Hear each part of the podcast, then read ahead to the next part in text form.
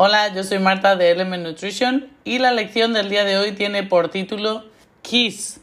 Keep it simple and stupid. Eso quiere decir que lo mantengas tan sencillo que parezca incluso estúpido. Esta lección pretende simplemente aligerarte la carga, suavizar el contexto y pedirte que seas más amable contigo mismo. Cuida tu cuerpo, pero también cuida tu mente. La dieta perfecta no existe, pero sí existen pequeños hábitos y acciones que realizados día tras día harán la diferencia a lo largo de las semanas, meses e incluso años.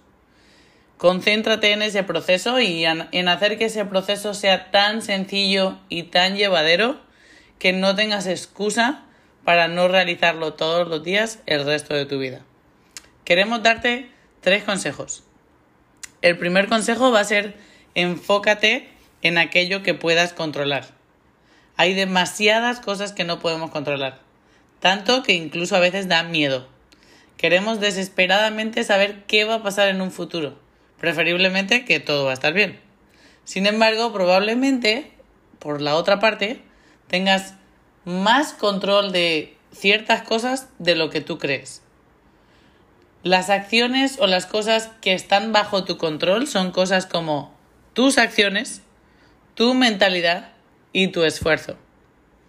En cuanto a tus acciones, piensa en lo siguiente. Esto es importante.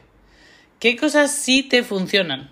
De este programa, ¿qué hábitos has podido mantener y te han dado muy buenos resultados?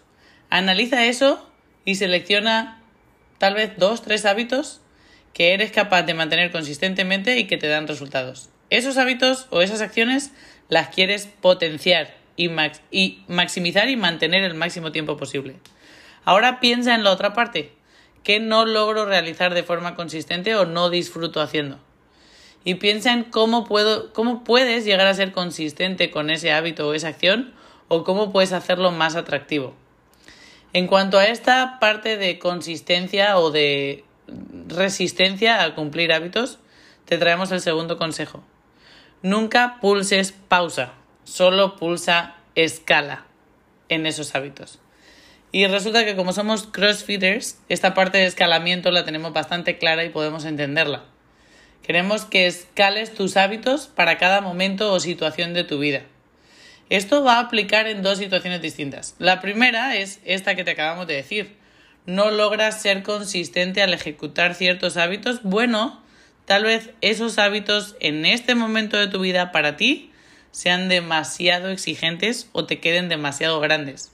En ese caso, vas a tener que volver a sentarte, enfrentar ese hábito y ver cómo puedes hacerlo más pequeño, más sencillo o más simple, para que sea algo tan sencillo que no tengas excusa para no realizarlo día a día. Eso a lo mejor supone tener que dividir un hábito en tres hábitos distintos que se van a ir sobreponiendo a lo largo del tiempo.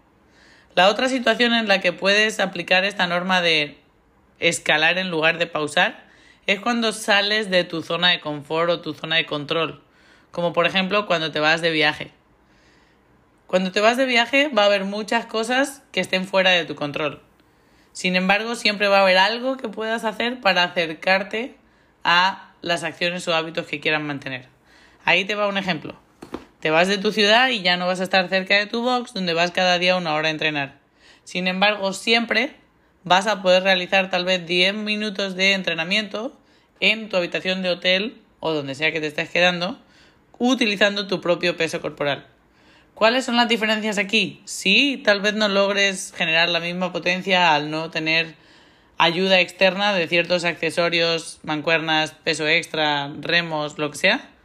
Sin embargo, vas a seguir cumpliendo con ese hábito de realizar actividad física diaria, aunque solo sea por un tiempo de 10 minutos. 10 minutos siempre va a ser mucha más ganancia que decidir no realizar ningún tipo de actividad física intencionada en tu día. Así que en lugar de pulsar pausa, simplemente escala ese hábito.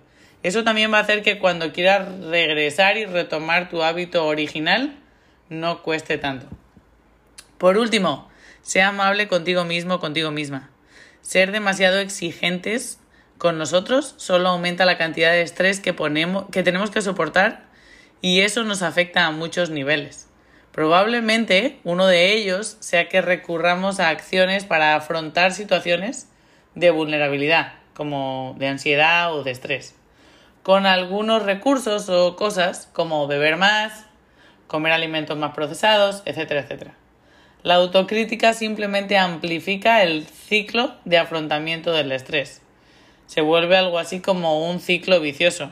Cuanto más presión me pongo a mí mismo, más estrés o ansiedad tengo, más voy a recurrir a esas acciones que buscan hacerme sentir mejor, aunque sea a través de eh, la comida y la bebida. Ahora, sé capaz de hacer borrón y cuenta nueva. Agradece que tu cuerpo y tu mente, aunque sea a través de esos mecanismos de salida o de, sí, de, de, de esos mecanismos de ayuda, está tratando de lidiar con cualquier situación incómoda, triste o desagradable con el fin de que te sientas mejor. Ahora, no te castigues más y ten la capacidad de, en primer lugar, agradecer a tu cuerpo y a tu mente que estén buscando soluciones y salidas. Y segundo, haz ese borrón y, y cuenta nueva y pasa página para poder volver a comenzar con tu proceso de cero. Deja de fustigarte, mira hacia adelante y vuelve a empezar con esos pequeños hábitos diarios.